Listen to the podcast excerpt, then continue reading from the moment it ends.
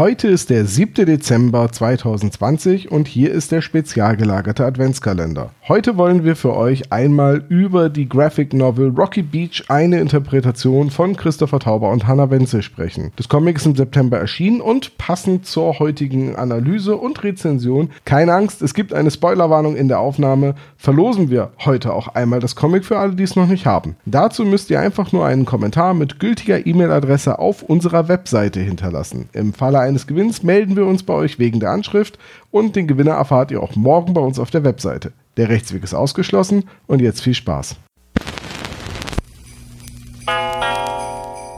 Der spezial gelagerte Sonderpodcast.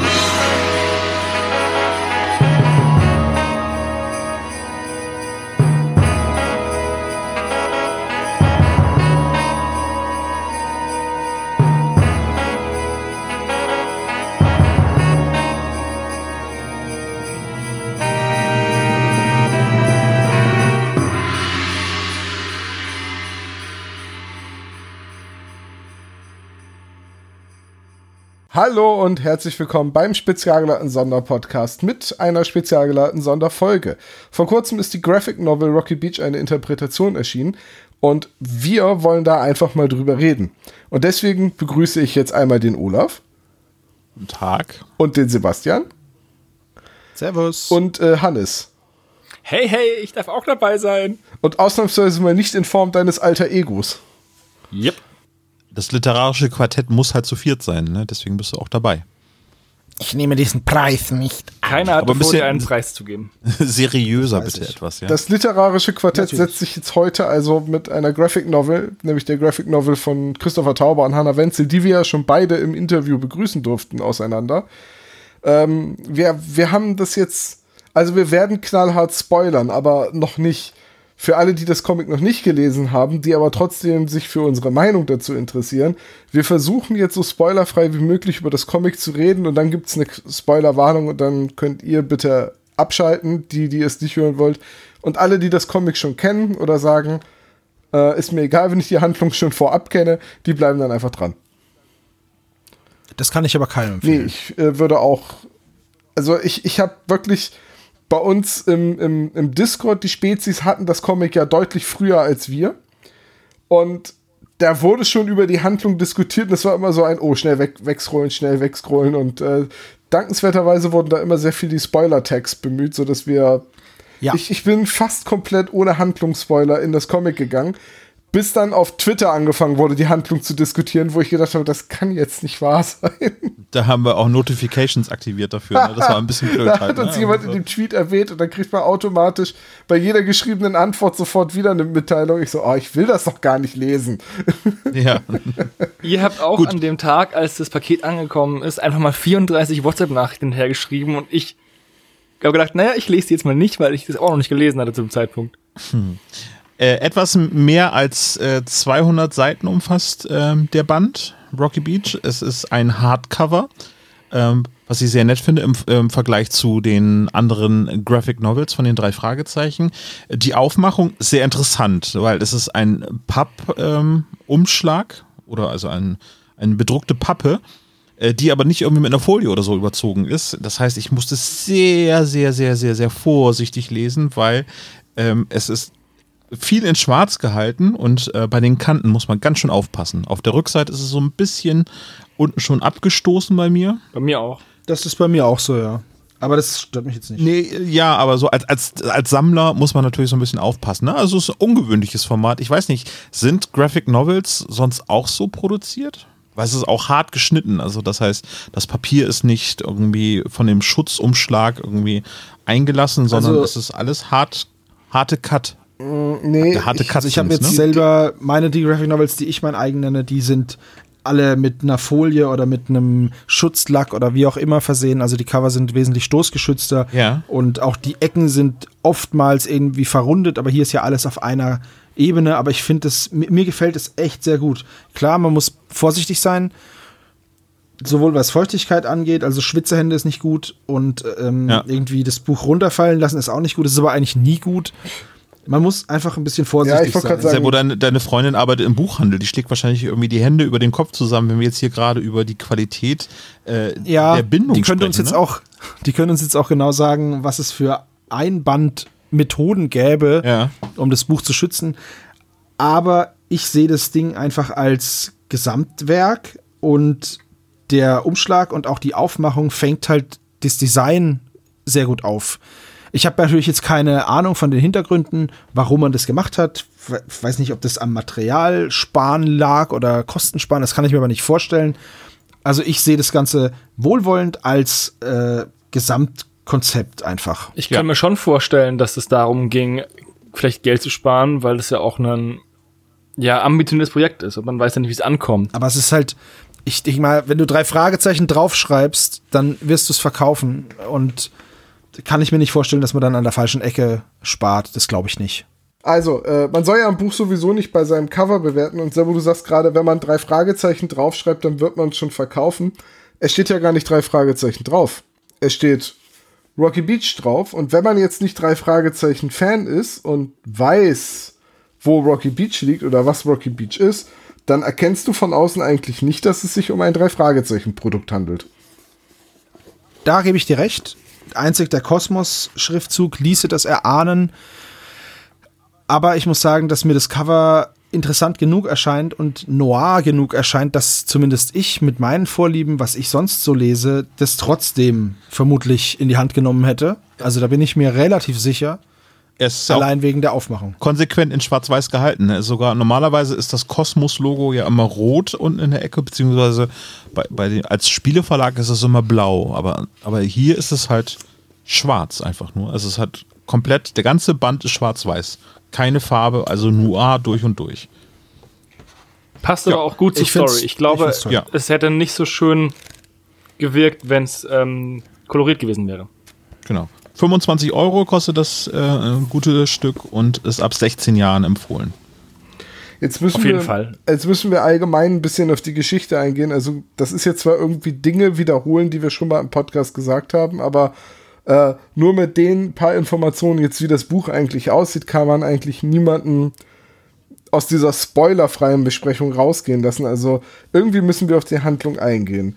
Ähm, also, wie, wie macht man das am besten? Christopher und, und Hannah, beziehungsweise Christopher hat ja die Handlung geschrieben, hat sich überlegt, was ist eigentlich, wenn die drei Fragezeichen erwachsen werden und sich irgendwie aus den Augen verlieren. Und im Prinzip ist die gesamte Handlung so eine, äh, ein, eine Metapher auf Freundschaft. So, was ist eigentlich härter? Das Leben oder die freundschaftliche Verbundenheit dieser drei Jungs? Und das Ganze als Film Noir Detective Story. Aber ich fand, dass diese klassischen Noir-Elemente zum Glück vermieden wurden. Also es gibt keinen Privatdetektiv, der sich den Fedora tief ins Gesicht zieht und sich die nächste Zigarette anzündet oder so. Ähm, Das ist richtig. Ja. Aber dafür gibt es andere. Aber nur weil Dick Perry schon tot ist. Dafür gibt es aber andere Drogen, ne? Also wir haben tatsächlich auch unter unseren drei Helden der Kindheit das ein oder andere Abhängigkeitsverhalten. naja, Also so weit geht's da Beziehungsweise schon. wird damit gespielt, auch ganz viel. es wird ne? angedeutet. Es Naja. wird höchstens angedeutet, aber es stimmt schon insofern, mh, naja, sie sind erwachsen geworden. Das heißt, sie haben jetzt auch erwachsenere Probleme und damit auch erwachsenere Thematiken. Was mir aber sehr gut richtig. aufgefallen ist, dass die Sprache zwar auch ein bisschen erwachsener geworden ist, aber man es doch geschickt vermieden hat, in, in dieses Klischee zu rutschen, äh, wir machen jetzt ein Produkt für Erwachsene und deswegen ist jedes zweite Wort ein Schimpfwort. Ja, das finde ich auch sehr schön. Es wurde da echt gut, die Dialogregie ist einfach gut gelaufen. Genau. Ich, ich finde, die ist gut. Also Mir es, gefällt es. es gibt äh, Drogen, es gibt Sex und es gibt kein Rock'n'Roll, dafür aber Gewalt. Und Genau, also nicht es gibt- zu knapp, es sterben Leute Einfach mal so sagen. Es sterben Menschen, genau. Ähm, und tja, es ist eine sehr erwachsene Geschichte, dementsprechend finde ich die Alterseinstufung 16 Jahre sehr, sehr angemessen. Ähm, und ja, äh, was mir aufgefallen ist, dass es zwar Fanservice-Sachen gibt, also Anspielungen auf die Vergangenheit, na klar, wenn, wenn das Ganze aufbaut, eben halt auf der Serie, aber es ist nicht jetzt an jeder Ecke passiert irgendwie etwas, was jeder drei Fragezeichen-Fan sofort erkennen muss. Das heißt, äh, es gibt ähm, Auftritte von Personen aus der Jugend, aber es werden auch ganz viele neue Personen eingeführt in, in diese Handlung und ähm, auch ganz andere Leben, die dort eben stattfinden. Und das finde ich ganz, ganz gut. Das ist jetzt nicht in jedem zweiten Bild, da guckt jetzt die Visitenkarte raus, da hinten steht der seltsame Wecker im Regal und äh, Ja, aber das würde auch dem, dem Ton des Ganzen nicht passen, weil ach du, das kann ja aber trotzdem sein. Irgendwie, Ja, aber die ne? haben Also- ja eigentlich mit dem mit der Arbeit als Junior-Detektive nichts mehr zu tun. Naja, es ist. Ja, ich- ich es finde finden auch- insofern Anspielungen statt. So manche Dinge erkennt man dann doch wieder. Und an einer Stelle stehen dann auch die anderen Christopher Taubert, drei Fragezeichen Comics im Regal, beziehungsweise ähm, der, der, Einband, genau. der, der Fall wird erwähnt. Ähm, aber ja, es hält sich damit vornehm zurück. Es ist, es, die Anspielungen, die da sind, sind alle sehr glaubwürdig. Und letztendlich ist das Leben in Rocky Beach halt auch weitergegangen. Das heißt, es leben andere Leute in der Stadt. Und auch Rocky Beach hat sich in den äh, 20 Jahren weiterentwickelt. Das ist jetzt. Ich finde das aber richtig und wichtig, weil du nur vor diesem Hintergrund auch eine eigene Geschichte dann erzählen kannst. Und ich finde es gut, dass es eben nicht so viele Anspielungen gibt. Die sind zwar da, versteckt, das ist auch schön, aber ich finde es halt, es wäre der Geschichte nicht gerecht geworden, wenn man immer nur sagt, ach und guck mal, hier ist noch ein Buch und hier ist noch dies und das. Deswegen Es es ja, ist schön, dass einfach eine eigene Geschichte mit eigenen Mitteln erzählt wird, ohne plakativ überall drei Fragezeichen dran Es, zu ballern. wird, es das würde auch halt nicht gut. passen zu einer Handlung, wo jemand nach Hause zurückkehrt und dann ist alles noch so wie früher. Das wäre halt irgendwie seltsam. Das wär, wäre unpassend. Besonders, wenn du versuchst, eine ernstere, düstere Geschichte zu erzählen, weil das Rocket Beach aus den Hörspielen ist zwar nicht unbedingt harmlos, aber es ist eben nicht düster. Richtig, es ist immer sonnig, es ist immer weitestgehend freundlich und es ist doch eine heile Welt, trotz all der Verbrechen, die ja rund um diesen Ort geschehen, fühlt man sich da schon sicher. Sowohl als Hörer als auch die drei Detektive. Also Ja. da wurde Tarzan oder beziehungsweise Tim schon öfter das Fahrrad geklaut in der Millionenstadt als hier irgendwie. Nee, aber das haben wir ja auch schon häufiger bei uns im Podcast angesprochen. Es wird am Ende immer wieder der Ausgangspunkt wiederhergestellt. Also es gibt ja dann keine ähm, Narrative, die irgendwie dafür sorgt, dass ähm, sich das grundlegend etwas ändert. Und da weicht jetzt quasi diese Geschichte ab. Ne? Also es gibt einen Einschnitt, der eben jetzt Auswirkungen hat auf das Leben der drei Fragezeichen. Das ist jetzt noch spoilerfrei, hoffe ich. Spoilerfrei genug. Und ähm, das unterscheidet jetzt im Prinzip so diese Jugendgeschichte eben und dieser Hardboiled Noir-Geschichte so. Wollen wir jetzt in den Spoiler-Teil übergehen? Nein. Nee, ich würde noch eine Sache noch äh, auf jeden Fall ansprechen wollen und Tom auch, merke ich gerade. Tom, was hast du? Ja, ich hätte jetzt mal eine Frage für euch oder eine Frage an euch und zwar, ähm, als ich das Buch bekommen habe, ich habe sofort angefangen drin zu lesen, äh, habe dann gesagt, nee, ich habe jetzt gar keine, gar keine Zeit dafür, ich muss noch andere Dinge erledigen, ich mache das dann heute Abend. Und dann habe ich das Ding nicht mehr aus der Hand gelegt und habe tatsächlich bis halb vier morgens dieses Comic gelesen, weil ich nicht aufhören wollte. Und deswegen wäre jetzt mal eine Frage an euch. Ging euch das ähnlich und wem würdet ihr dieses Comic, äh, diese Graphic Novel, Entschuldigung, empfehlen? Mir ging's ganz genauso. Ich habe das zwar zu einer christlicheren Zeit gelesen, wie es so schön heißt, aber als ich das, also die Geschichte ist folgende. Wir haben ja signierte Exemplare bekommen von Hannah und Christopher. Vielen Dank nochmal an der Stelle, ja.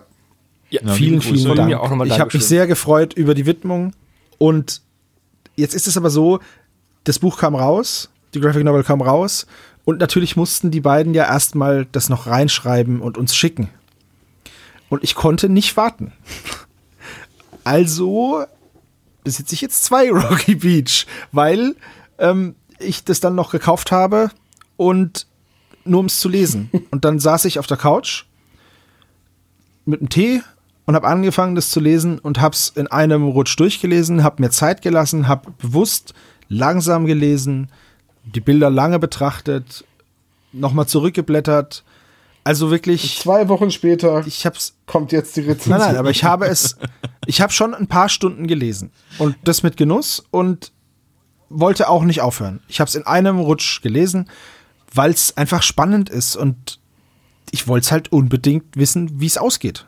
Ich, ich habe das in zwei Etappen gelesen, äh, aber nicht, äh, weil ich das langweilig fand und beiseite legen musste, sondern ich hatte das halt nach dem Sport gelesen und habe dann gemerkt, dass meine Aufmerksamkeit geschwunden ist. Und habe gesagt, nee, dieses Buch bedarf einer höheren Aufmerksamkeit, damit ich das genießen kann. Und dementsprechend habe ich das dann in zwei Etappen gelesen. Ich Ja, habe aber- auch an einem Sonntag gelesen, an dem ich es bekommen habe. Ich habe am genau, ich habe am Freitag bekommen oder am Samstag und hatte keine Zeit, weil ich unterwegs war und habe dann am Sonntag einfach, sobald ich aufgewacht war, angefangen zu lesen und habe es dann auch in einem Rutsch durchgelesen, weil ich wollte es sowieso lesen und ich war schon so spät dran und alle haben gespoilert, sogar ihr schon in der WhatsApp-Gruppe. Und ich dachte mir, ah, ich muss es jetzt lesen. Und es war auch echt gut. Und jetzt die Frage, wem empfehlt ihr das Buch? Ähm, Naja, ich weiß nicht, ob ich das jedem drei Fragezeichen-Fan empfehlen würde. Aus dem einfachen Grund, dass es durchaus Stimmen gab oder gibt, die dem Ganzen ein bisschen kritisch gegenüberstehen, weil es ihnen ein zu großer Bruch ist. Ich persönlich finde es gut. Das ist nur eine Interpretation. Es ist nur ein Was wäre wenn. Und ich finde es einfach schön weitergedacht und konsequent weitergedacht und hart weitergedacht. Mir gefällt es total gut. Aber ich weiß nicht, es gibt wohl die ein oder andere verwundbarere Fanseele, die das nicht verkraftet einfach. Den würde ich das nicht empfehlen. Aber wenn man jetzt so ein bisschen einfach, weiß ich nicht, wenn man Detektivgeschichten mag, so Hardboiled-Zeug und Noir-Sachen, dann auf jeden Fall, weil das kann man auch losgelöst von den drei Fragezeichen lesen. Die Fallhöhe ist natürlich viel höher, wenn man Fan ist und dann fiebert man viel mehr mit und ist bedrückt, wenn es den Jungs nicht gut geht oder die sich miteinander können oder nicht miteinander umgehen richtig, so wie man es gewohnt ist. Das hilft schon viel, wenn man tatsächlich ein Fan ist. Aber es ist halt meiner Meinung nach nicht für jeden was. Hm, Ich finde das witzig, dass du das sagst, weil ich komme da zu einem ganz ähnlichen Schluss. Es gibt Leute, die mit den drei Fragezeichen sehr viel heile Welt und Nostalgie und irgendwie nur die ersten 30 Folgen verbinden. Du Und meinst mich jetzt? nee, nee, nee, nee. Du hast, du hast auch schon mal Folgen danach gehört. Also es gibt ja Leute, die immer noch sagen, an dieses Vokoda-Intro werde ich mich nie gewöhnen. Und das, obwohl schon seit irgendwie Folge 125 das gar nicht mehr zum Einsatz kommt. Und das ist jetzt auch schon wieder zehn Jahre oder so her. Also, Länger, ja, ja. Die, die drei Fragezeichen sind halt eine alte Reihe. Das heißt, es gibt Leute, die sind damit ganz früh in Kontakt gekommen und die haben vielleicht eine sehr innige Fanliebe mit den ganz alten Folgen und ich weiß nicht, ob die sich in Rocky Beach in, dem, in der Graphic Novel wiederfinden würden. Ich persönlich fand die Thematik total interessant. Ich habe schon öfters gesagt, ich würde mich freuen, wenn die drei Fragezeichen nochmal einen Entwicklungsschritt machen. Und ähm, das machen sie jetzt in dieser Graphic Novel. Von daher, ich würde es eigentlich allen, die neugierig sind und äh, die auch ein bisschen experimentierfreudig sind, den würde ich es uneingeschränkt empfehlen. Aber wer sagt nein, ähm, die sind immer noch 13 und äh, essen immer noch und essen auch keinen Kirschkuchen, weil der ist nicht aus den Originalbüchern. Ich weiß nicht, ob ihr mit, dem, mit der Graphic Novel dann so glücklich werdet. Ich, ich würde das so sehen, dass, äh, wenn man jetzt, äh, wenn man auf unsere Spezies so schaut, alle Leute, die mit die Frage äh, sich gestellt haben, was passiert denn jetzt mit denen, wenn das und das später dann irgendwie Konsequenzen haben würde? Also für alle die, die da schon mal weiter mitgedacht haben, ist das auf jeden Fall etwas. Weil das ist so ein, eine so eine typische Weiterentwicklung, so die sein kann. Ich, ähm, wir hatten es ja auch mit Christopher und äh, Hannah darüber unterhalten, warum es eine Interpretation heißt. Äh, das ist dieser Schutzmechanismus, den äh, Kosmos eingebaut hat. Vielleicht auch einfach, um, um den anderen, die ihr jetzt gerade angesprochen habt, die eventuell nichts damit anfangen können, da auch nicht mit zu äh, verprellen, zu sagen, okay, das ist jetzt quasi die Episode 9 von, ähm, von Rocky Beach, so, so, so ist es, nimmt das, da ist Fanservice drin, was wollt ihr denn sonst noch? Irgendwie so ist es dann vielleicht zu sehen. Ich glaube, gleichzeitig ist es auch so ein bisschen noch so eine Hintertür, um sagen zu können, das war jetzt eine Interpretation und jetzt machen wir vielleicht doch mal eine Geschichte, die ähm, erwachsen ist, die aber ganz anders ausgeht oder ganz anders aussieht. Und äh, das, was jetzt war, das ist halt nicht Kanon, weil das ist halt nur eine von Ne? So, dass man halt so parallel Handlungsstränge aufbaut. Du meinst die drei Fragezeichen Multi- das Space Multiversum. Detectives, wo Bob einfach nicht mehr aus dem All kommt. Richtig. Bob schließt sich den Galaxy Rangers an. Ähm, Naja, aber sowas passiert jetzt bei Marvel zum Beispiel auch. Die haben ja eine Serie angekündigt, die What If heißt. Ne? Also es gibt ja auch äh, Comicbände, die What If äh, von Marvel ist, wo es dann halt einfach ist, was wäre denn jetzt einfach, wenn ähm, äh, der Winter Soldier zu Captain America geworden wäre und nicht. Äh, du du, Ja, du also. sprichst in böhmischen Dörfern für mich, aber, ja, ich merke das gerade irgendwie. bei Marvel Comics. wir reden aber schon über Comics gerade im Allgemeinen. das ist bei so, ne? Comics beziehungsweise auch bei Batman Comics und so weiter halt tausendmal die gleiche Geschichte immer wieder mit anderer Interpretation gibt. Das ja, das weiß sogar ich. Ähm, ich meine nur einfach, dieses eine Interpretation ist ja, ne, das, das ist ja ein doppelter Schutzmechanismus. Einmal äh, verprellst du damit eventuell hartgesottene Altfans nicht und zweitens lässt du dir auch Spielraum offen, um vielleicht nochmal eine andere Interpretation zu machen. Ja, Ne? das stimmt. Ja. Gut. Wobei ich schön finde, wenn diese Storyline weitererzählt werden würde. Äh, Ja, also es deutet ja so ein bisschen was drauf hin. Das wäre jetzt, glaube ich, auch spoilerfrei noch irgendwie so. Es ist auf jeden Fall noch Platz für eine Fortsetzung. Also es, es gibt keinen. Äh, die drei Fragezeichen werden nicht ausgelöscht. So viel können wir schon mal spoilern, glaube ich. Als ich dieses Buch endlich in Händen hatte, ich hatte mich ja auch versucht, möglichst äh, ohne Spoiler irgendwie an diese Geschichte ranzuwagen, trotzdem wir ähm, der Tatsache, dass wir diese Bilder schon bekommen haben, die ja auch nichts verraten haben, aber eben schon Appetit gemacht hat auf diese Geschichte, habe ich als erstes den Klappentext gelesen. Und äh, Sebastian, irgendwie der Tradition äh, wegen wäre es schön, wenn du den vorlesen könntest, weil als ich den gelesen habe, hatte ich eine Gänsehaut bekommen. Ich weiß nicht, wie es euch so ging. Dann lesen wir jetzt noch den Klappentext vor und dann hört die Aufnahme für alle, die nicht gespoilert werden, auf. Also nach dem Klappentext, wenn ihr nicht gespoilert werden wollt, bitte abschalten. Rocky Beach, Felsenstrand. Einst Heimat dreier Detektive, nun Brutstätte düsterer Machenschaften. Drei Freunde, drei Leben, an denen der Staub der Erinnerung haftet. Sie kehren zurück in die Straßen ihrer Kindheit. Sie finden alte Bekannte, vertraute Orte und einen neuen Fall. Drei Männer, die sich und einander wiederfinden müssen, um zu werden, was sie einmal waren. Erster Detektiv Justus Jonas, zweiter Detektiv Peter Shaw, Recherchen und Archiv Bob Andrews. Bob stirbt.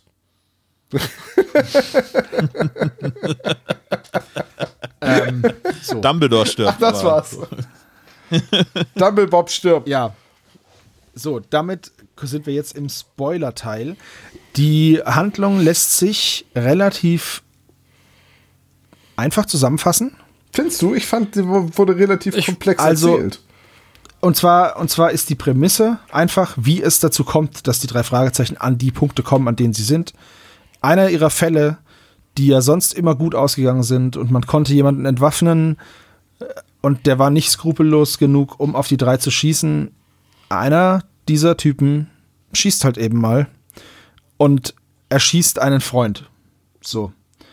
Ein Freund von ihnen stirbt während eines Falls und das ist ein dermaßen gravierendes Ereignis für die drei, dass es danach wohl so, wie es immer weiter gelaufen wäre, nicht mehr weiterläuft. Ich habe das so verstanden, dass ja eigentlich das ganze in Anführungszeichen Detektivspielen bei den drei Fragezeichen nie schlimme Konsequenzen für sie hat. So am Ende des Tages wird der Bösewicht gestappt, die Polizei sagt Danke, es gibt Kirschkuchen, Fall gelöst. Und jetzt dieses eine Mal geht es schief, geht es gehörig schief und, und ihre Neugierde kostet einen Freund das Leben. Und das ist so der Punkt, wo ihre Freundschaft und das ganze Detektivunternehmen auf eine offenbar so harte Probe gestellt wird, dass sie dann daran zerbricht.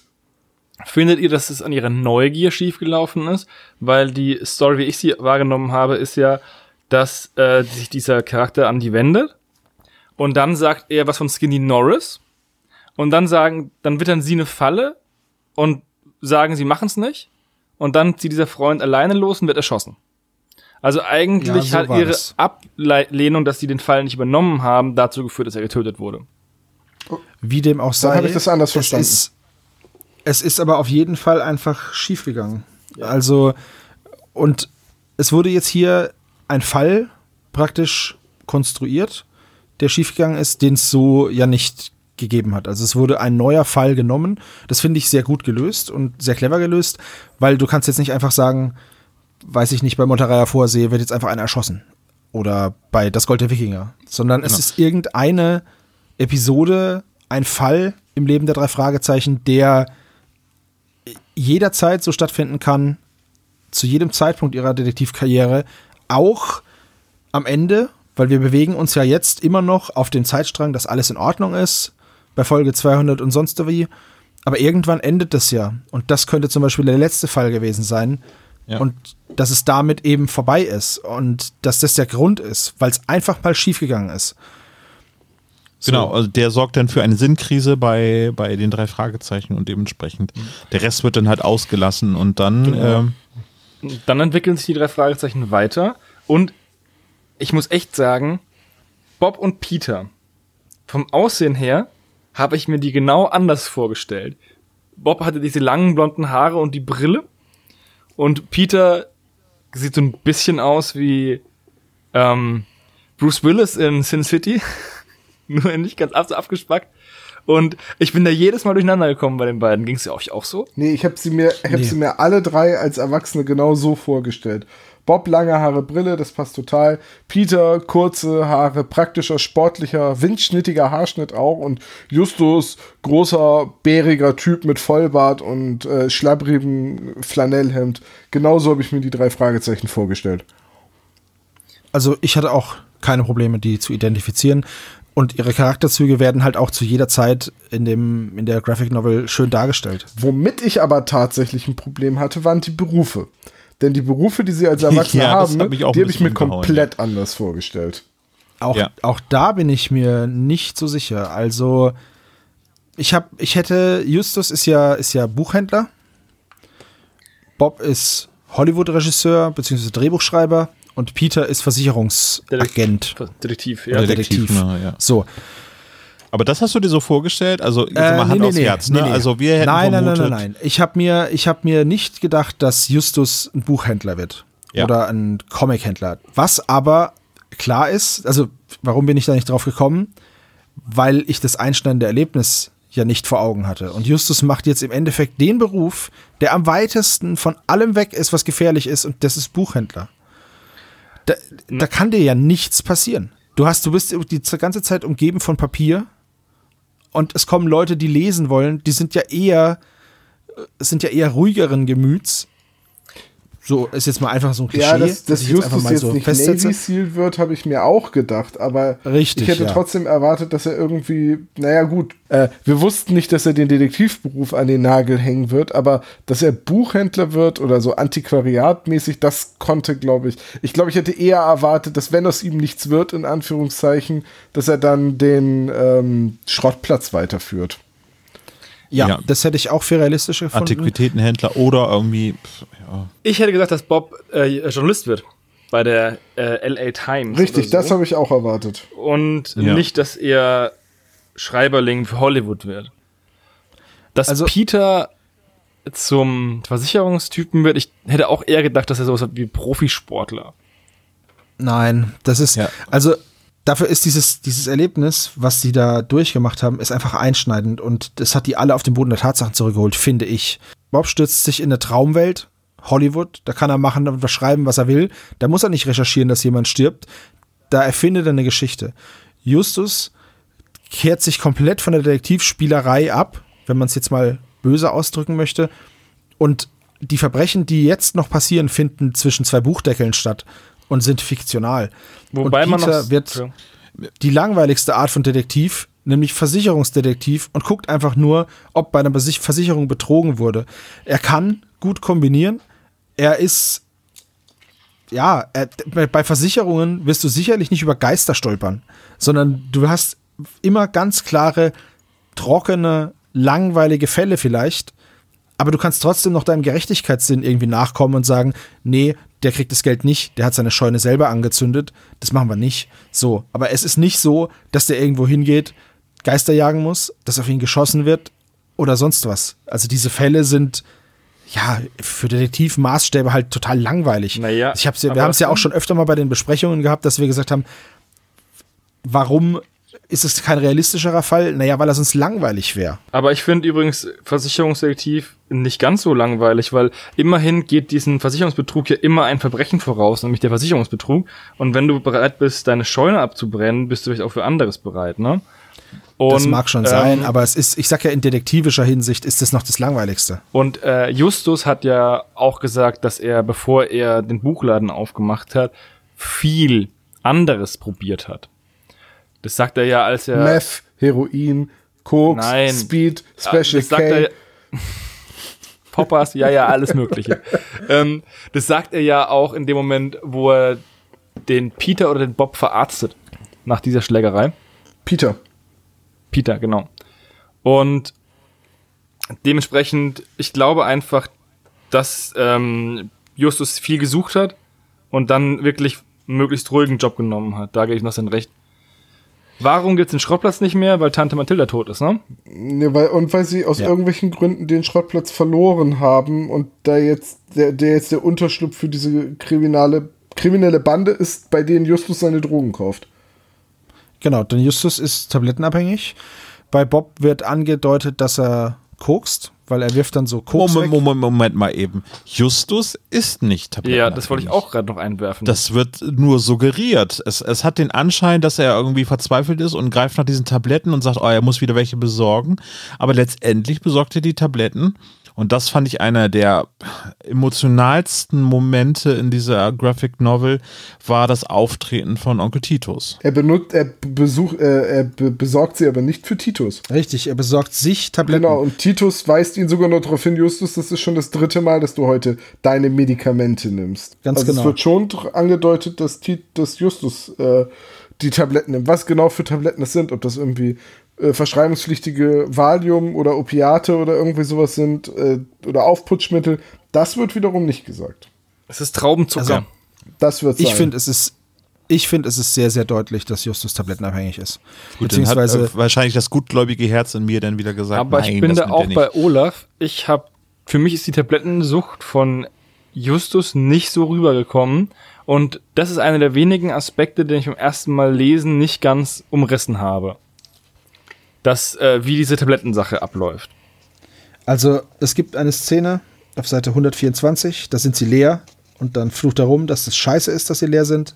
Dann gibt es die Szene, wo er auf den, äh, auf den Schrottplatz zurückgeht und sich Drogen kauft. Und dann gibt es die Szene, in der ähm, Onkel Titus sagt, dass er schon wieder zu viele nimmt. So, und das ist, wie sollen sie es denn, son- sollen sie Justus noch im Delirium in der Ecke liegen? Also ich finde, das ist so deutlich gezeigt, ohne, ja, das ist praktisch das Verbrechen zeigen, ohne die Leiche zu zeigen. Ja. So. ich bin mit Und so sollte es ja Ich sein. bin mit Sebos Einschätzung, dass sie alle irgendwie einen Beruf gesucht haben, der weit möglichst von der Aufregung des Detektivdaseins weg ist. Äh, Also dein, deine Herleitung, ich finde sie nachvollziehbar, aber ich habe da eine andere Interpretation und es ist ja auch sehr offen gelassen. Also Bob ist halt in, in den späteren drei Fragezeichen Geschichten ja eh immer der Womanizer und der Sunny Boy und äh, Face. Bob ist halt einfach Face und äh, womit kann man besser Frauen abschleppen als in der Glanzwelt von Hollywood? Also das war für mich irgendwie noch klar. Dass Peter tatsächlich Versicherungsdetektiv geworden ist, das hat mich überrascht und das fand ich auch nicht so passend für mich. Ich hätte mir etwas sportlicheres für Peter vorgestellt und ich hätte tatsächlich erwartet, dass Peter mittlerweile irgendwo wirklich Detective bei irgendeiner äh, Polizei ist. Also ein richtiger Polizist so. Vielleicht Mordkommission Das- oder Drogenkriminalität. Ja, das kann ich verstehen, aber wenn du als Kind diese Tragödie und dieses Trauma durchmachst, glaube ich nicht, dass du noch viel damit zu tun haben ja, möchtest. oder vielleicht Und- erst recht, um es wieder gut zu machen. Das weißt du ja nicht. Nee, glaube ich nicht. So schätze ich, so würde ich Peter, Ja, ich sag ja- den ich sag Peter, ja, den ich kenne, so nicht Das ist, dein, einschätzen. das aber ist das ist deine halt Sicht. Ihr Richtig, kennt halt ist unterschiedliche Peters. Interpretation. Äh, die en Entwicklung von Bob finde ich ganz interessant, weil er, er, er flüchtet ja nicht in äh, die heile Welt von Hollywood, wo er einfach so seine Skripte runterschreibt, sondern er verarbeitet im Prinzip ja seine Kindheit auch, indem er eben halt die Serie Crime Watch. quasi von sich selbst, äh, genau, äh, Crime Watch schreibt. Das ist im Prinzip doch das Verarbeiten der alten drei Fragezeichen. Obwohl er die Serie ja selber hasst. Also Ja, das kann ja sein. Es ist also tatsächlich finde ich die Darstellung des Autoren, ähm, der seine Vergangenheit quasi damit bewältigen möchte. Aber und, tut er ähm, das denn Finde ich ein, ein, ein typisches Steven Spielberg-Thema sozusagen. Aber- Steven Spielberg, Stephen King-Thema. Oder tut er das denn wirklich? Weil er hat ja dieses Skript über seine Jugend als Rocky Beach, das Skript für, den, für diesen Jugendkriminalfall, äh, das hat er ja rumliegen. Und das ist ja eigentlich seine Vergangenheit. Und das Skript will er ja eigentlich machen, kriegt es aber nicht durchgesetzt, weil alle ihn für diese stumpfsinnige, äh, stumpfsinnige, leichte Krimikost feiern. Also ich habe das so verstanden, dass er einfach Krimis schreibt, weil er sich damit auskennt und weil die immer ankommen und immer funktionieren und es aber eigentlich hasst, weil es ihn nicht fordert und weil es, weil es dumm findet. Ich habe das nicht als Richtig, ein ja, aber, aber genau, aber sein, sein, seine Vergangenheit hat er quasi auch nochmal niederschreiben aber das müssen. auch das habe also ich ist ja dann- trotzdem noch Ja, aber auch gefangen. das habe ich dann nicht rausgelesen. Also in Crime Watch steckt glaube ich nichts von den drei Fragezeichen. Nee, aber er will ja diese drei Fragezeichen-Serie machen am Anfang, Und- die dann seine Agentin ablehnt, weil sie nicht möchte, dass ihr Goldesel sich lächerlich macht. Richtig, aber Richtig, weil, weil genau. und ich finde sehr schön diese Schauspielerin, die Bob dann abschleppt, die dann während Bob ähm, im Bad ist anfängt dieses Skript zu lesen und dann sagt, sag mal Bob, was sind das hier für alberne Namen? Jupiter Jones, Peter Crenshaw, so heißt doch keiner. Das war eine wunderschöne Anspielung. ja, Die fand ich richtig richtig gut. ja. Ja, war auch auf dem Punkt, ne? Also war jetzt nicht so, oh, ja. Hm. Nee, es Ja. war richtig geschickt. Das sind halt die alter Ego-Namen, die Bob sich ausgedacht hat für sein Skript. Hammergut äh, äh, in Szene gesetzt. Ja. Ähm, wie hat euch denn die Darstellung von, von Rocky Beach gefallen? Weil ich habe mir die Stadt immer anders vorgestellt und ich fand es komisch, dass Rocky Beach auf einmal so eine eigene, richtig große Polizeitruppe hat. Mit einem Sheriff. Ja, das wird ja Statt ein- erklärt, ja, aber es dass gibt das die Übungsschule ist sozusagen. Ja, aber fürs es- LA County. jetzt gibt es einen, einen Sheriff und keinen Inspektor Cotter und auch keinen Kommissar Reynolds mehr, sondern es gibt jetzt ein Sheriff's Department. Das kommt immer darauf an, ob das äh, Sheriff gibt es auf dem Land und Police gibt es in der Stadt. Da kommt es immer darauf an, was für ein, ob das County ist oder ähm, Stadt. Ja, das habe ich, das Das hab ich der- schon ist- verstanden, aber es gab ja offenbar mal ein Police Department in Rocky Beach mit Inspektor und Kommissar und jetzt gibt es auf einmal ein Sheriff's Department. Ja, vielleicht Umstrukturierungen. Ja, Ich weiß es nicht. Naja, die, es gab Also Rocky Beach wirkt ja jetzt nicht mehr so fresh, wie es dann vielleicht äh, zur Blütezeit in ihrer Jugend der Fall war. Es ist ja auch so, dass ganz viele Kleinstädte irgendwie aussterben in Amerika und alles halt äh, in, in die Großstädte ist. Ja, aber findest du, dass Rocky Beach ausgestorben ist? Also das sind ja, das ist ja durchaus viel los. Übrigens, Jeffrey hat eine Bar. ja, das wäre, Das das, fand ich sehr wäre cool. meine nächste Frage. Habt ihr das äh, kommen sehen? Man sieht diesen Barkeeper ja ziemlich früh im Comic, äh, in der Graphic Novel, Entschuldigung, Sabo. Ähm, habt ihr das kommen sehen, dass das Jeffrey Palmer ist? Nee, weil die Figur halt schwarz ist und ich mir Jeffrey immer als äh, Nein, nein, weißen sie, ne? vorgestellt hat, der zusammen mit Peter halt weißen Sunnyboy-Kram macht. Ja, gut. Äh, das wird ja, glaube ich, nie gesagt bei den drei Fragezeichen-Geschichten. Von daher, ähm, ich habe auch nicht damit gerechnet, dass das Jeffrey ist. Aber ich fand es total passend. Jeffrey ist noch in Rocky Beach, hat da eine Kneipe eröffnet und ähm, er ist auch der Erste, den Peter quasi besucht. So. Weil von, von Justus weiß er nicht, was aus ihm geworden ist. Von Bob weiß er nur, dass der nicht mehr in Rocky Beach lebt. Also geht Peter als erstes und besucht seinen alten Kumpel Jeffrey. Finde ich aber auch schön, weil die beiden waren ja eh immer unzertrennlich und die sind auch noch eine funktionierende Freundschaft. Ja, die haben noch guten Kontakt, ja. F- Ja, Was und, vielleicht aber Peter hat liegt, Kelly, äh, also in, in der Zwischenzeit Kelly wohl geheiratet oder auf jeden Fall haben sie sich getrennt. ja. Die sind wohl auch nach Boston gezogen nach der Hochzeit, beruflich aus beruflichen Gründen. Das wirft äh, Peter ihm ja, äh, Justus ihm ja vor dann, dass Bob nach LA gezogen ist und Peter nach Boston und er alleine zurückgelassen wurde. Äh, neben Kelly und Jeffrey begegnen wir ja auch noch äh, alten Widersachern in dem in der Geschichte, nämlich Skinny. Und den fand ich, das fand ich ziemlich witzig. Wie man Skinny begegnet und wie Bob und Skinny miteinander umgehen. Das fand ich auch ziemlich cool. Und ansonsten ähm, kommen dann nur noch neue Charaktere vor, sind dann halt aber Bösewichte, ne? Findest du, dass Skinny als Lokalpolitiker so gut getroffen ist? Also, wir wissen doch alle nicht, wir wissen doch alle nicht, wie sich jemand weiterentwickelt. Und ich finde halt immer, es schwierig, ich finde es schwierig zu sagen, ja, der war als Kind so, dann muss der als Erwachsener so sein. Na, der war als Kind schwer kriminell, also wird er als erwachsener Politiker. Eigentlich schon guter Nee, Kreisschluss. In den alten Geschichten sind, ist die Familie Norris schon einflussreich. Ja, ne? also das, das, das schon, aber gleichzeitig ist die Darstellung von Skinny in den neueren oder den letzten Folgen, in denen er aufgetreten ist, auch, dass die Verbrechen und die Verbrecher, mit denen er zu tun hat, immer düsterer und ernster werden. Also wenn ich mir an den, Dro wenn ich an den Drogenhandel in den flüsternden Puppen erinnern darf, das ist schon kein Kavaliersdelikt mehr und dann mit dem Vorstrafenregister beziehungsweise mit der Vita noch Stadtrat werden. mh, ich glaube, dass, dass das war so ein bisschen auch damit kokettieren, dass man die ganze Zeit einen fetten, korrupten Politiker zeigt, der dann Skinny Norris ist. Ja, und man muss auch noch sagen, also die Handlung spielt hauptsächlich in den 80er Jahren.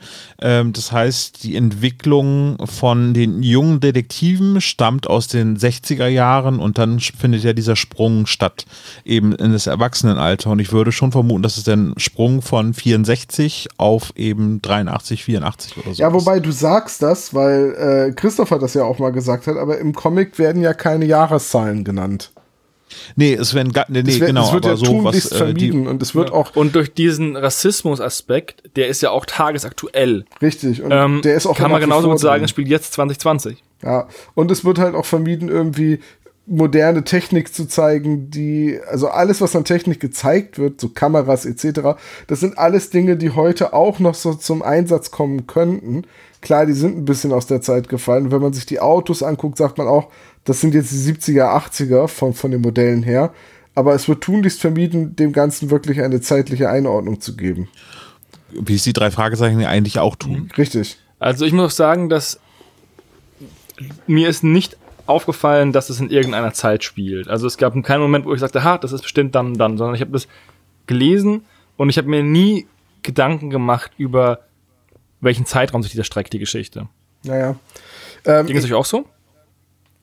Ja, mir ging das auch so, weil sowohl was die Mode angeht, als auch was die Einrichtung in den einzelnen Häusern und Zimmern und auf der Straße angeht, ist es einfach, sind es sehr viele zeitlose Designs. Und das gefällt mir sehr gut. Weil, Naja gut, die Einordnung von Bob äh, nach den Klamotten ist auch schwierig bei der Hälfte der Weil er immer nackt Illustration ist. ja, aber wir haben halt, wir haben halt einfach normal gekleidete Menschen mit äh, Ja.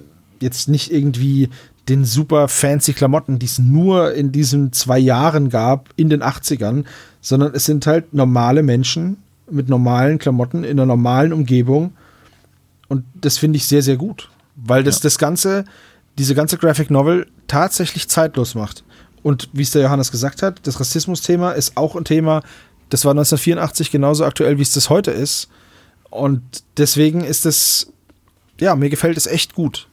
Weil, wie die drei Fragezeichen auch. Klar, man kann sich dann drüber lustig machen, dass sie in der Telefonzelle telefonieren und kein Handy haben. Aber das sind die einzigen Punkte, an denen man sagt, ja gut, okay, das muss jetzt früher sein, weil jeder hat ein Handy. Wollen wir noch mal eben ganz kurz, also die Handlung eben einmal abklappern? Kann jemand die kurz zusammenfassen? Ähm, okay, dann lasst mich doch eben einmal schnell die restliche Handlung zusammenfassen, auf die wir jetzt noch nicht so eingegangen sind. Und dann würde mich sehr eure Meinung dazu interessieren. Also, letztendlich wird Peter zurück nach Rocky Beach beordert, weil äh, seine Versicherung eine größere Summe wegen eines Brandes ausschütten muss. Und er vermutet dahinter, oder es wird dahinter eventuell Versicherungsbetrug vermutet, weil der Typ, dessen Immobilie abgebrannt ist, eigentlich ein armer Schlucker ist. Und gleichzeitig ist ein Menschenrechtsaktivist, ein, ein schwarzer Menschenrechtler oder Bürgerrechtler, äh, verschwunden. Und diese Fälle hängen dann miteinander zusammen, weil korrupte Polizisten haben den schwarzen Bürgerrechtler ermordet und den armen Schlucker dafür bezahlt, die Leiche zu verbrennen. Und dabei hat er den Wald abgefackelt, in dem seine Lagerhalle stand. Und ähm, letztendlich kommt dann raus, dass der Sheriff und Stadtrat Skinny Norris in diese ganzen korrupten Machenschaften involviert sind. Und die drei Fragezeichen lösen zwar den Fall in dem Sinne, dass zwei der korrupten Polizisten, die Hauptbösewichte, ausgeschaltet werden, aber Skinny und der Sheriff kommen davon. Und dann hat man am Ende dieses offene Ende. Ja, ich finde das Ende aber gar nicht so offen, wie es oft gesagt wird, dass es so krass offen wäre. Weil, ähm, klar, kommen Skinny und der Sheriff weg. Der Sheriff tötet ja auch einen der beiden Kriminellen. Der andere ist schon tot. Der andere ist schon tot. Und ähm, man könnte jetzt nur sagen, dass natürlich dadurch, dass Justus bei dem Mord anwesend ist, ne, dass sich daraus halt auch wieder ein Problem ergibt für den Sheriff. Aber der kann ja einfach sagen, in Notwehr gehandelt zu haben und weist alles von sich. Da- Das wird ja sogar so angedeutet, das sagt der Sheriff Genau. ja auch direkt.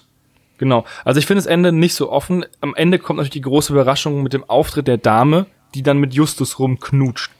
Wisst ihr, wer das ist? Nee, weißt du's? Nö. Nee. Deswegen fragte ich euch. Achso. Äh, Es wird nichts angedeutet. Ich kann da, man kann da nur ja vermuten. nichts. Also, Mhm. ich würde da tippen, dass das äh, Lüste Kerk ist. Ich glaube, dass es, ich weiß nicht, ob es jemand vollkommen anderes ist, einfach nur, weil halt sehr viele neue Charaktere auch vorkommen. Und natürlich könnte es Lys sein, aber ich weiß nicht, ob das so gut passen würde. Weißt du, was ich lustig fände? Wenn es Kelly wäre. Nein. Das würde auch Peters Gesichtsausdruck erklären. naja, gut, aber nein, es wird nicht gesagt, wer diese Frau ist und wir wissen es auch nicht. Äh, ich hätte jetzt erwartet, dass es irgendjemand aus Justus Vergangenheit ist, aber es muss dann ja jemand sein, den er in den 20 Jahren kennengelernt hat, weil Bob und Peter ja auch offenbar nicht wissen, wer sie ist. Die Frau, die Justus da um den Hals fällt.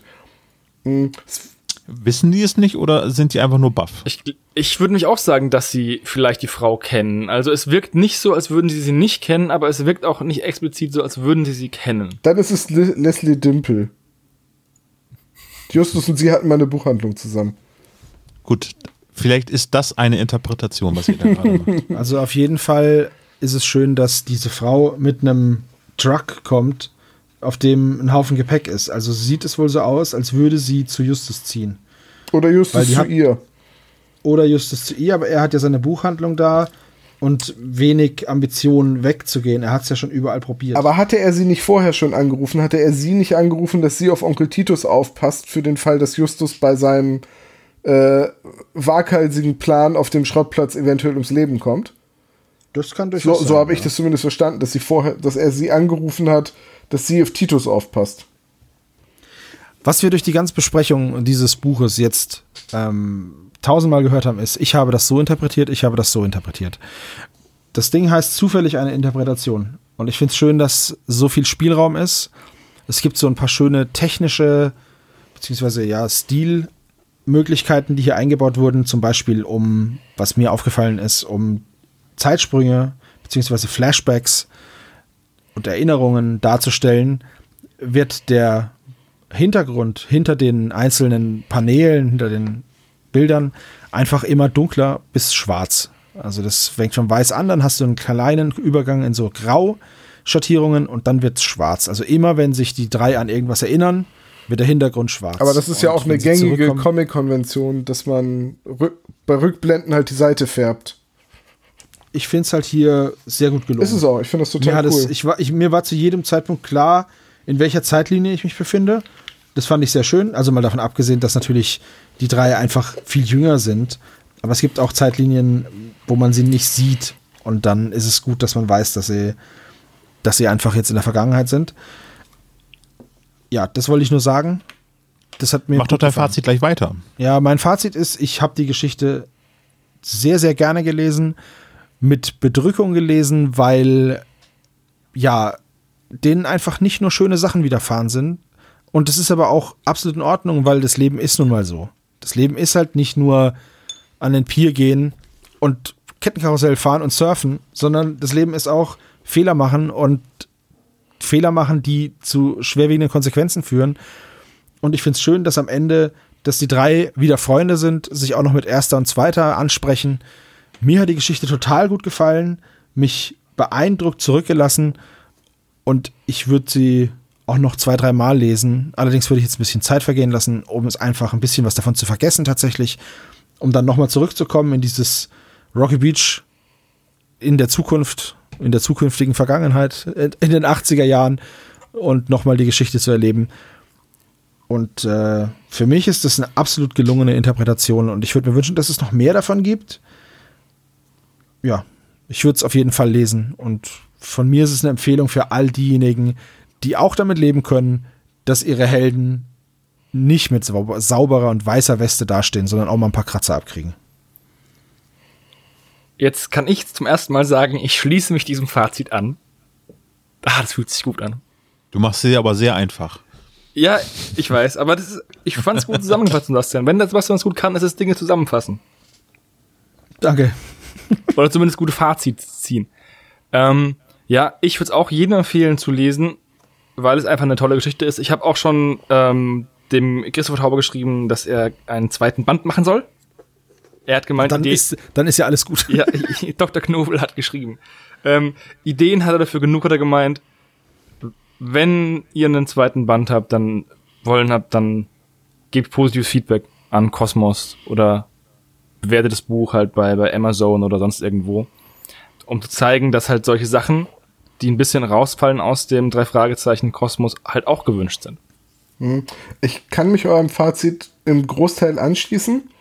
Äh, bei mir krankt dieser Interpretationsgedanke und das ist egal, wie die Handlung gelaufen werde, eben daran, dass ich jetzt in den letzten 20 Jahren genug Zeit hätte, selber drüber nachzudenken, wie Rocky Beach zukünftig aussehen würde. Und bei mir wäre Peter eben kein Versicherungsdetektiv. Aber davon abgesehen ist es eine hm, glaubwürdige Weitererzählung. Es ist eine äh, respektvolle Behandlung der Charaktere und ich finde es schön, wie sie ja, sie sind halt, als sie wieder aufeinandertreffen, sind sie halt, es gibt diesen Moment, wo sie bei, bei Justus in der Buchhandlung stehen und er sagt, na, das musste ja kommen und dann erstmal eine Flasche Schnaps und drei Gläser holt.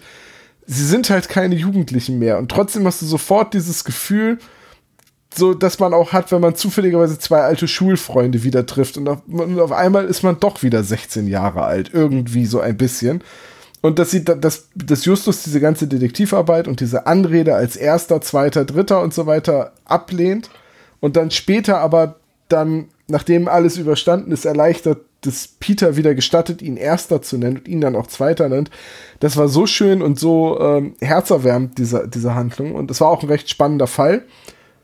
Ich bin jetzt nicht so der Fan von Versicherungsbetrug und Feuer, das war so naheliegend, aber ich will auch, dass das weitergeht. Ich will auch, dass das jetzt an der Stelle weitergeht. Ich will keinen großen Zeitsprung. Ich will, dass von mir sind die nächsten 20 Seiten des zweiten Bandes einfach nur ein, man bringt sich gegenseitig mal wieder auf Stand, erzählt so ein bisschen, wie ist Bob eigentlich Autor geworden, wer ist diese Frau, die Justus da küsst, ähm, wann genau ist Tante Mathilda gestorben und, und so weiter und so weiter. Und dann soll der nächste Fall kommen. Also ich will, dass es jetzt ein Ding wird. Ich möchte das ja. einfach. Ich möchte, dass das weitergeht. Ich fand das Comic cool. So, oder jetzt darfst du einer anderen Meinung sein.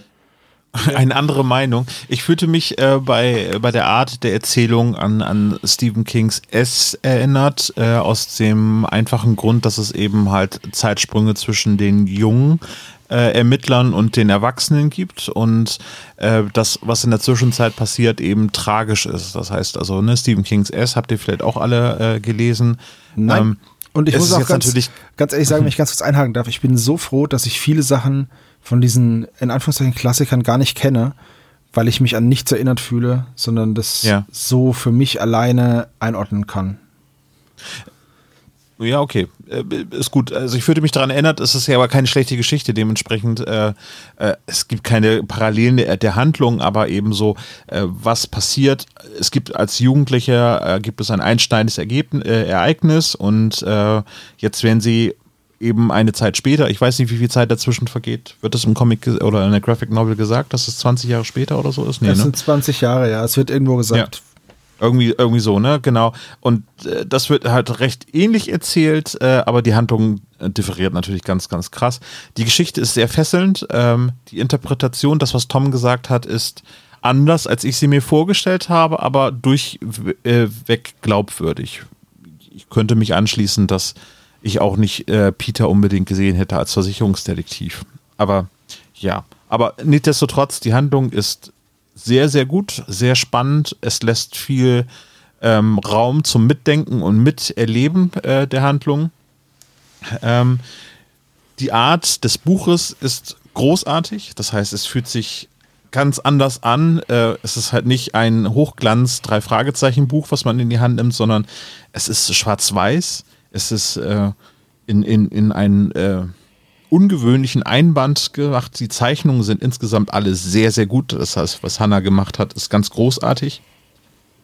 Ähm, es gibt, das ist jetzt nicht unbedingt eine Kritik, ähm, ich finde, Bob äh, sticht von der Qualität der Zeichnung her irgendwie heraus, weil er wirklich ein, ein richtig schönes Element in den Zeichnungen ist. Er ist immer glatt gezeichnet und die anderen sind beide ein bisschen düsterer und verwitterter. Ähm, wisst ihr, was ich meine? So? Ja, ich weiß, was du meinst und das ist mir auch. Gegerbter irgendwie vom Leben eher gezeichnet. Ja. Bob äh, zwar irgendwie wahrscheinlich psychisch auch, aber er ist immer sehr, sehr glatt äh, dargestellt.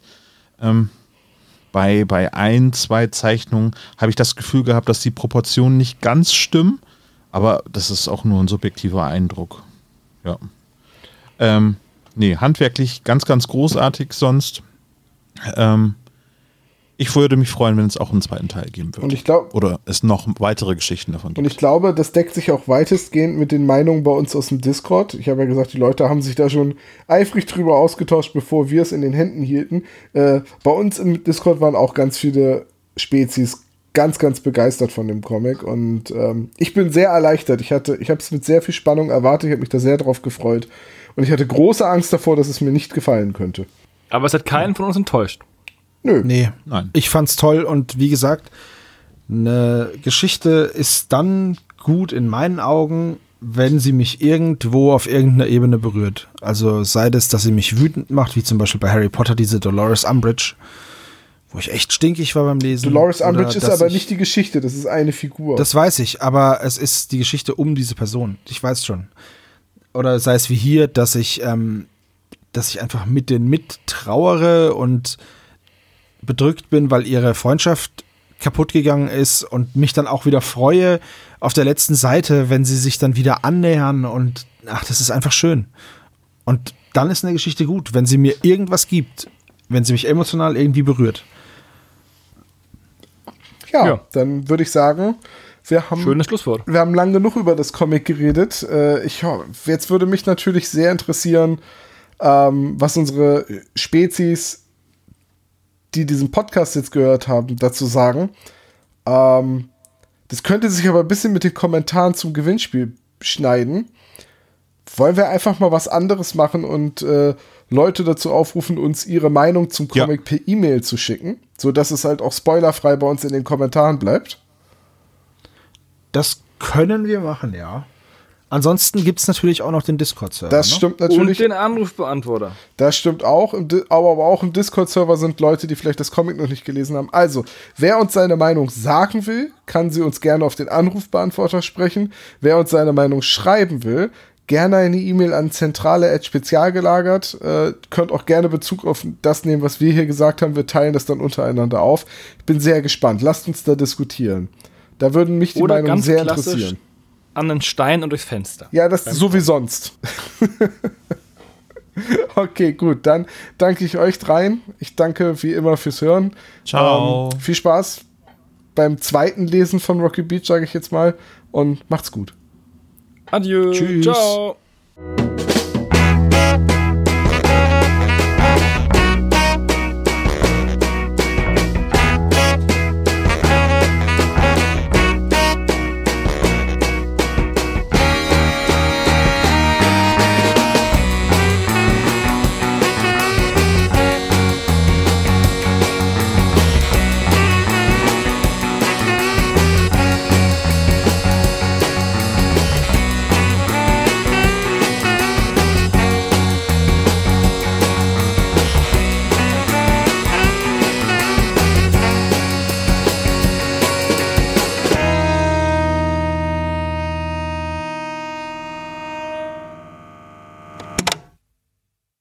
Das war der spezial gelagerte Sonderpodcast. Ihr könnt die Jungs unterstützen über patreon.com slash spezialgelagert oder über paypal.me slash spezialgelagert. Der SSP bedankt sich recht herzlich bei Dr. Orgel für das tolle Intro und der Station Voice Heinz Kreinbaum.